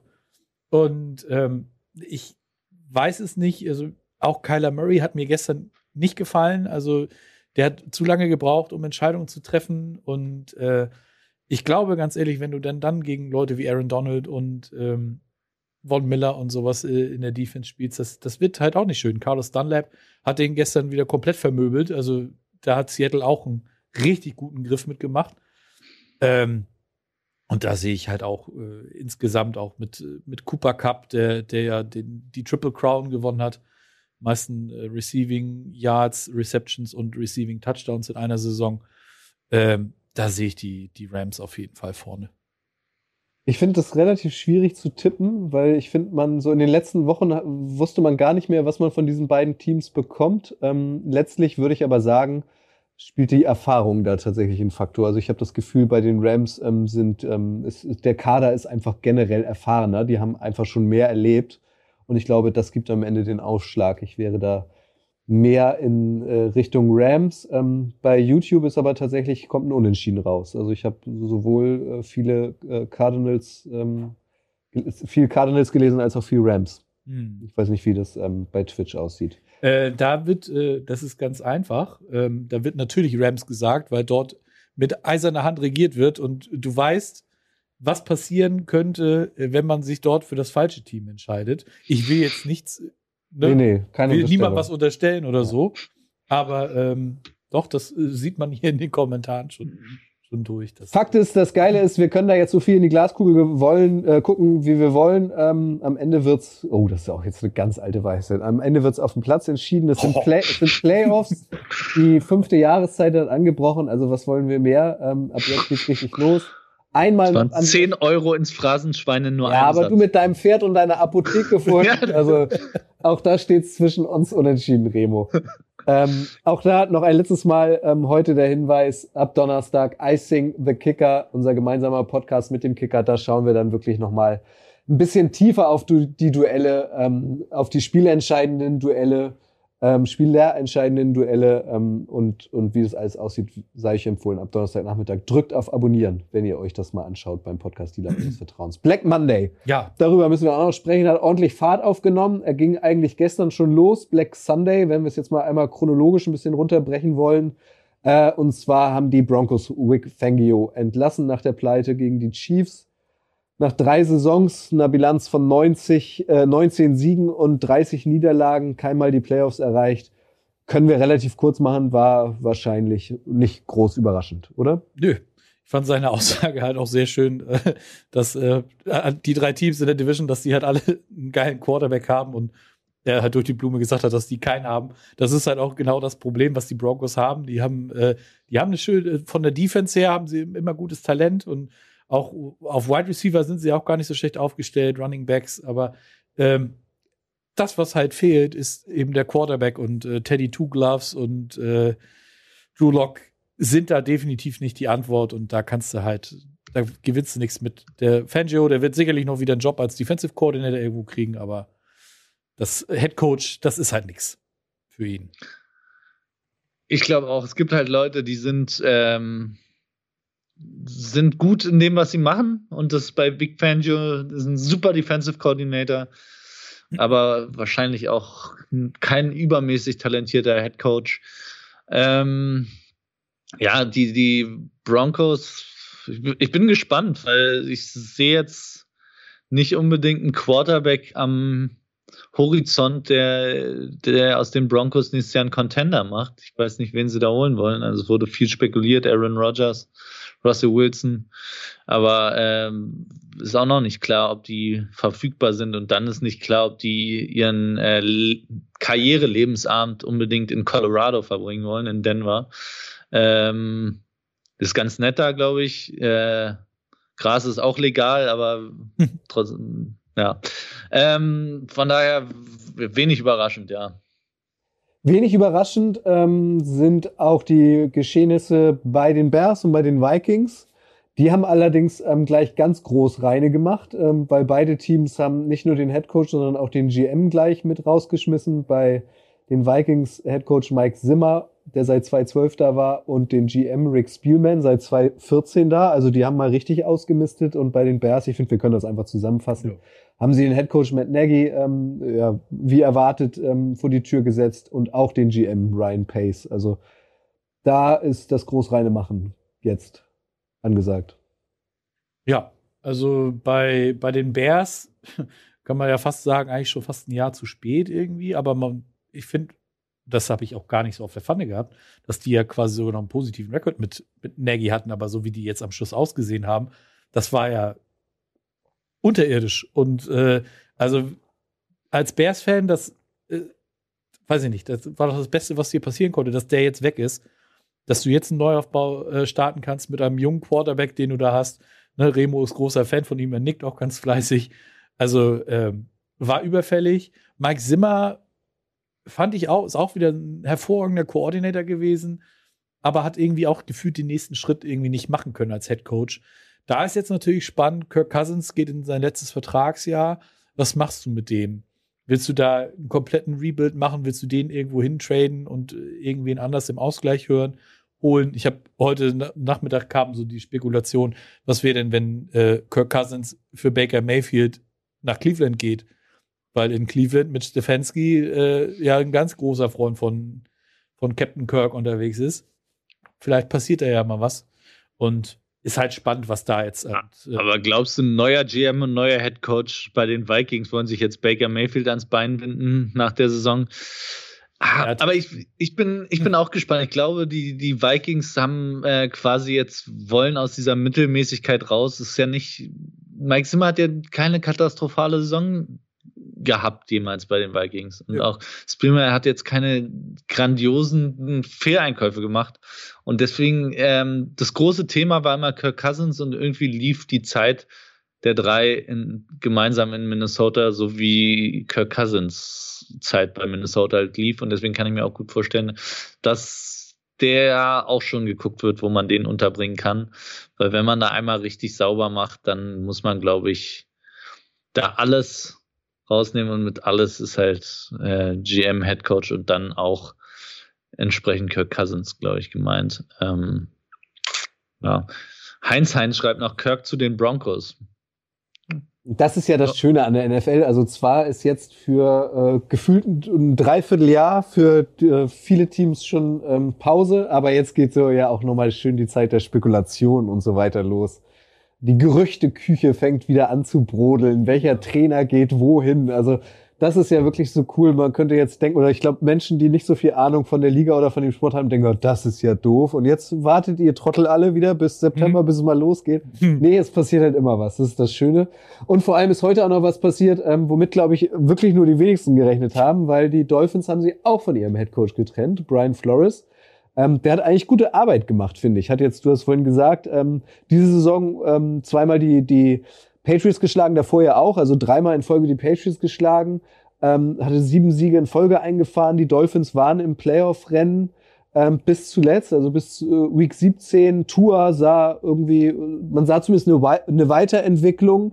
Ähm, aber da hat's wohl geknatscht zwischen Tour und auch dem GM, so dass dann ähm, diese Entscheidung gefallen worden ist. Aber ich war wirklich sehr überrascht, als ich das das erste Mal gelesen habe. Ja, das war auch für mich der wirklich das, was mich am meisten äh, umgehauen hat. Also das hätte ich niemals kommen sehen, weil man muss ja wirklich sagen, ja, das ist natürlich, die haben dreimal in Folge haben sie die Playoffs verpasst, aber denkbar knapp. Also das ist ja nicht so, dass die, dass die wirklich grottenschlecht jetzt gespielt haben dieses Jahr.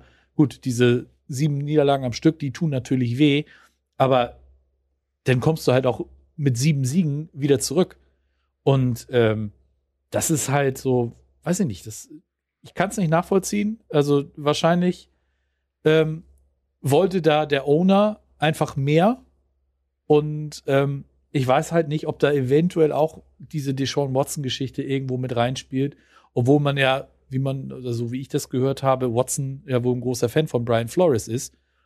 Ähm, ich glaube halt, gut, Brian Flores muss sich, glaube ich, keine Gedanken machen, dass der nicht irgendwo wieder unterkommt als Head Coach jetzt. Das könnte ich mir sogar sehr gut vorstellen, dass andere Teams, die jetzt gerade einen Coach suchen, sich äh, richtig ins Fäustchen lachen, dass der jetzt auf den Markt gekommen ist.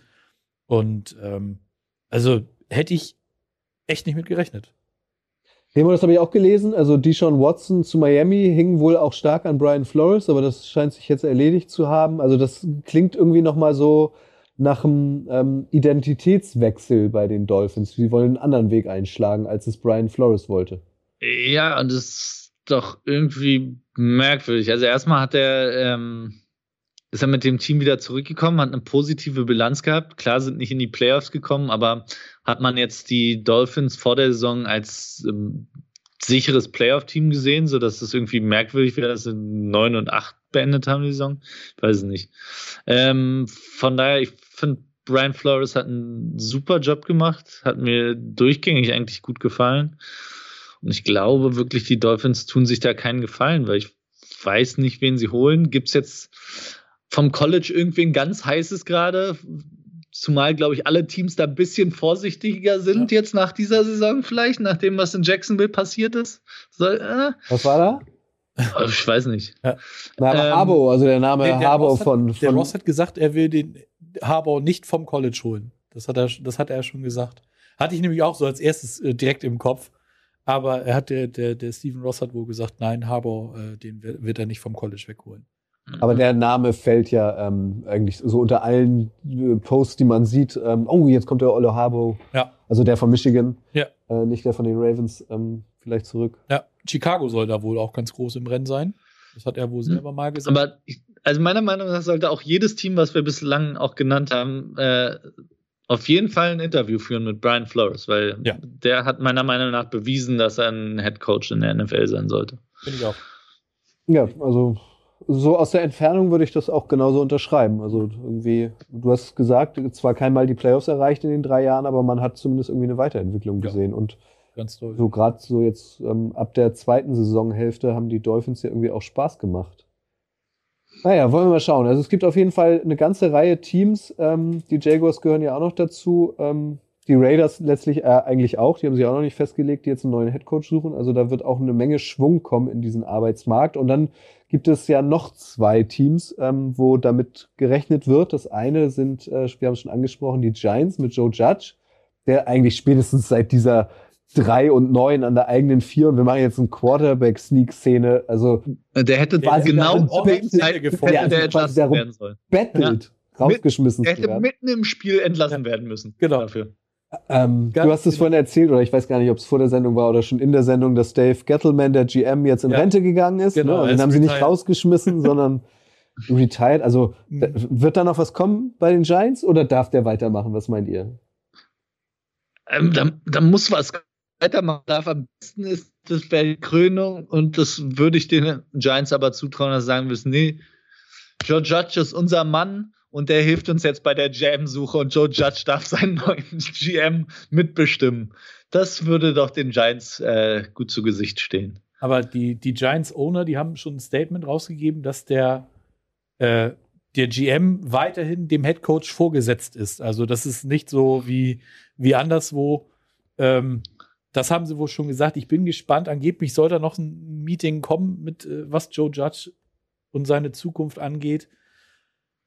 Also für mich ist dieser, also diese wirre Aussage, die er letzte Woche rausgehauen hat, das ist genau dasselbe mit Matt Rule in Carolina, was die beiden da erzählt haben. Also sowas Wirres habe ich echt gefühlt noch nie erlebt. Und äh, ja, die, die, wollen alle, die wollen alle weiter für, oder die wollen alle zurück und weiter für mich spielen. Ja, ja, genau. das glaube ich. Ja, Matt Rule, ähm, Flo R. fragt uns das auch. Denkt, die Rule muss auch schon wieder gehen. Das ist natürlich auch eine spannende Personalie, ja. weil ähm, David Tepper, der, der ja, mittlerweile kann man ja nicht mehr sagen, neue Besitzer, aber noch relativ neue Besitzer, der auch richtig viel Kohle hingelegt hat. Ja. Ähm, ist wohl auch nicht so der geduldigste Mensch, da hat man bisher aber noch nichts gehört. Hier Jason Garrett ist natürlich frei, ne? Der könnte ja auch mal wieder Headcoach werden. Jörg Fenin, das freut mich sehr, hat Jeff Fischer ins Rennen jo, gebracht. Der, also der den würde ich auch, auch gern Twitch. mal wiedersehen. Mhm. Und dann habe ich noch gelesen, ähm, und das fände ich irgendwie auch ungerecht, genauso wie bei Brian Flores, dass wohl auch David Culley, der Headcoach der Texans, ähm, vielleicht eventuell äh, höchstwahrscheinlich entlassen wird. Ja. Weil ich finde, der hat, also die Texans haben uns doch wirklich auf ihre Art und Weise positiv überrascht. So Davis Mills hat ja jetzt auch so ab der zweiten Saisonhälfte, auch gestern, ähm, gezeigt, dass er zumindest das Potenzial hat, da ähm, was mit aufzubauen. Das äh, empfände ich persönlich auch als ungerecht. Ja, aber da äh, hört man wohl, dass, äh, dass es da aufgrund einer gewissen Connection des äh, Herrn Casario äh, nach, äh, zu seinem alten Team Wohlbegehrlichkeiten für, für gewisse Leute gibt. Also da sind keine Namen gefallen, aber ähm, der hat wohl halt immer noch diese ne, Patriots-Geschichte und sowas im Hinterkopf. Ich, ich könnte es nicht verstehen, warum. Ja, aber die kommen ja nicht. Also wenn der dann vorgestellt wird, äh, McDaniels bei den Texans, dann sagt er das ja wieder ab, so wie bei den Colts. Wahrscheinlich, ja, genau. Aber ich weiß nicht, also den, den Kali, den dürftest du jetzt, also ich würde die wirklich noch ein Jahr weitermachen lassen, ihn und, und Davis Mills, weil Mills hat definitiv gezeigt, dass, wie gesagt, für mich der zweitbeste Quarterback in dieser Rookie-Class bisher. Ähm, mhm. Und äh, da, da würde ich jetzt nicht beigehen. Äh, Was meinst du, ähm, Remo, ähm, Status quo der Texans und Flo R wirft auch noch Pete Carroll ähm, in den Ring? Ähm, den sollte man auch zumindest einmal nennen. Ja, es äh, wird interessant. Die, also bei den Texans bin ich irgendwie bei euch, bin, war überrascht, ähm, ich fand, der hat einen, hat einen guten Job gemacht mit dem, was er hatte, weil die Texans hatten wirklich nicht viel in dieser Saison. Ähm, dass sie überhaupt so viele Spiele gewonnen haben, absurd. Die hätten ja fast am Schluss jetzt auch noch äh, gestern auch noch mal fast zurückgekommen. Ähm, ja, und Pete Carroll oder die ganze Situation bei den Seahawks finde ich sehr, sehr spannend. Also, weil ich glaube, Pete Carroll würde dann auch komplett den Kaugummi an den Nagel hängen, äh, wenn er bei den Seahawks raus wäre. Der ist ja jetzt auch schon in höherem Alter. Ähm, also ich glaube, der wäre für keine andere Franchise dann auch noch mehr zu haben. Und dann hängt, glaube ich, alles daran, was bei Russell Wilson ist. Ich glaube nicht, dass beide zusammen, dass wir beide zusammen in Seattle sehen nächste Saison. Einer von beiden äh, wird nicht, nicht mehr da sein, glaube ich. Vielleicht gehen sie auch Hand in Hand zu den Broncos zum Beispiel. ja, glaub nicht. Oder zu den Texans.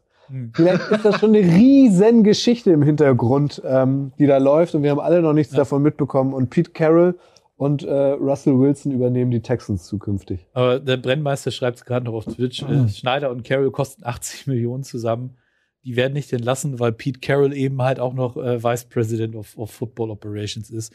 Der einzige oder die einzige, die ihn entlassen kann, ist, ist die, die, die Schwester, ja, ja, die Frau Ellen. Ähm, und die haben wohl jetzt auch ein Gespräch, aber ich gehe davon aus, die, die Seahawks haben ja in den letzten beiden Spielen auch nochmal ordentlich Gas gegeben. Und äh, da könnte ich mir vorstellen, dass das schon wieder dazu reicht, um das Ganze so ein bisschen zu verblenden und äh, dann zu sagen, wir gehen weiter diesen Weg, den wir schon über so viele Jahre äh, ganz erfolgreich gegangen sind. Muss man ja auch sagen, die sind ja nicht unerfolgreich gewesen. Wer aber äh, auch noch gegangen ist, ist äh, Anthony Lynn als Offensive Coordinator bei den Detroit Lions. Der kommt auch nicht zurück. Also. Es, es, es sah so aus, als ähm, könnte er Amon Russell Brown äh, gut einsetzen, zumindest in den letzten Wochen. Ne, das hat, da hat er ja aber nicht mehr das Playcalling gemacht. Das lief ja dann über Dan Campbell schon. Hm. Das war ja das, das Problem, dass äh, Anthony Lynn seine Playcalling-Duties abgibt. Der aber ja tatsächlich ähm, nicht in der Kritik steht. Der wird auf jeden Fall wiederkommen, Dan Campbell. Ja, vollkommen zu Recht. Ja, so, so überragend ist jetzt die Bilanz der Lions auch Nein, nicht. Aber, er hat, aber der Spirit, den er mitbringt, ja, finde ich, der ist schon, wirkt der so. schon sehr viel wert. Ja. Sehr gut. Ja. Also, da kommt bestimmt auch noch der ein oder andere Name oder die eine oder andere Entlassung, die uns genauso so überrascht wie ähm, die von Brian, Brian Flores. Vielleicht heute im Laufe des Abends noch. Mhm. Ist ja nun mal der berühmt-berüchtigte Black Monday. Und wie gesagt, langweilig wird es in der NFL nicht. Und jetzt gehen ja erst die Playoffs los. So ist es noch weniger schlafen als ohnehin schon. Remo, freust du dich drauf? Ja, ich, ich, bin, ich bin heiß jetzt. Bin richtig, ich bin richtig heiß. Sehr gut, sehr gut. Also, falls ihr, wie gesagt, weiter äh, Football gucken wollt, heute Nacht College-Finale ähm, und ab Donnerstag Icing the Kicker, der neue Podcast. Drückt da unbedingt auf Abonnieren, damit ihr es mitbekommt. Ansonsten werdet ihr natürlich auch weiterhin mit all euren geliebten Formaten morgen Money Downs mit Coach Schuan und äh, Coach Max versorgt, am Mittwoch mit einer frischen Folge NFL Boulevard äh, mit der Nee, die Wirtsballerei gibt's tatsächlich nicht mehr, nee. aber mit Bam und Bertig von Stolle ähm, und hier und da auch mal wieder einem leckeren Frühstücksei. Also ihr werdet uns nicht los. Jetzt sind Playoffs, jetzt geht's erst recht los. Jetzt geben wir noch mal mehr Gas. So, Genau, und denkt, wo ihr Remo hier seid, äh, seht, denkt an eure Balls und vor allem an das Gewinnspiel.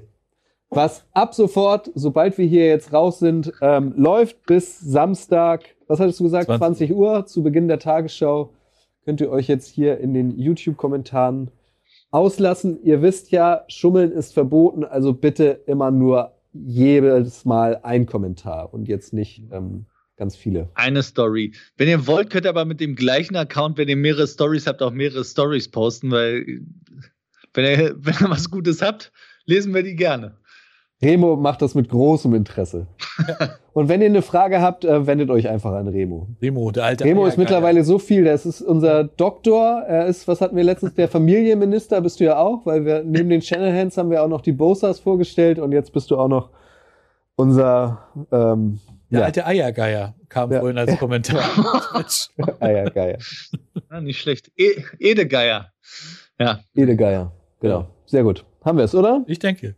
Danke euch äh, fürs fleißige Mitmachen. Danke euch beiden. Danke Flo. Wichtigste kennt ihr ja. Bleibt gesund.